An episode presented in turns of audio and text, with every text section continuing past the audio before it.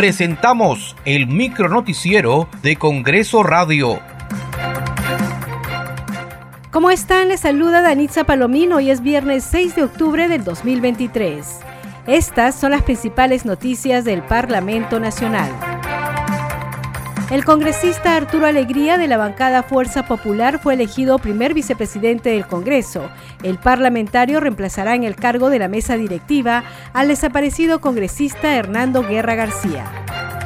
Invito al estrado al congresista Arturo Alegría García con la finalidad de que preste el juramento de ley para asumir la primera vicepresidencia de la mesa directiva del Congreso de la República para completar el periodo anual de sesiones 2023-2024. Señor congresista Luis Arturo Alegría García, ¿jura usted por la patria cumplir fielmente el cargo de primer vicepresidente del Congreso de la República para completar el periodo anual de sesiones 2023-2024? Por mi familia por mi partido Fuerza Popular y por la memoria de Hernando Guerra García, sí, juro. El Pleno del Congreso aprobó el proyecto de resolución legislativa que autoriza a la Presidenta de la República, Dina Boluarte Segarra, a salir del territorio nacional del 11 al 15 de octubre del 2023 a Alemania e Italia. Ha sido aprobado el proyecto de resolución legislativa que autoriza a la señora Presidenta de la República para salir del territorio nacional del 11 al 15 de octubre del año 2023. Por amplia mayoría, el Pleno del Congreso derogó la Ley 31876, ley que regula el proceso de ejecución de obras por administración directa a nivel nacional, así como toda norma administrativa que se oponga a la presente ley.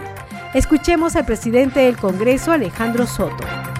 Compatriotas, hermanos gobernadores regionales, alcaldes provinciales y distritales, el Congreso de la República hoy derogó por amplia mayoría la ley 31876.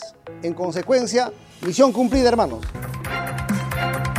La representación nacional aprobó el dictamen del proyecto de ley 4407 que promueve la industrialización del cultivo de la papa. La iniciativa legislativa tiene por finalidad estimular la oferta de diversidad de productos derivados de esta para distintos mercados, así como promover su exportación, generando mayor rentabilidad a los productores de la papa. Muchas gracias por acompañarnos en esta edición. Nos reencontramos el lunes. Buen fin de semana. Hasta aquí el micronoticiero de Congreso Radio, una producción de la Oficina de Comunicaciones del Congreso de la República.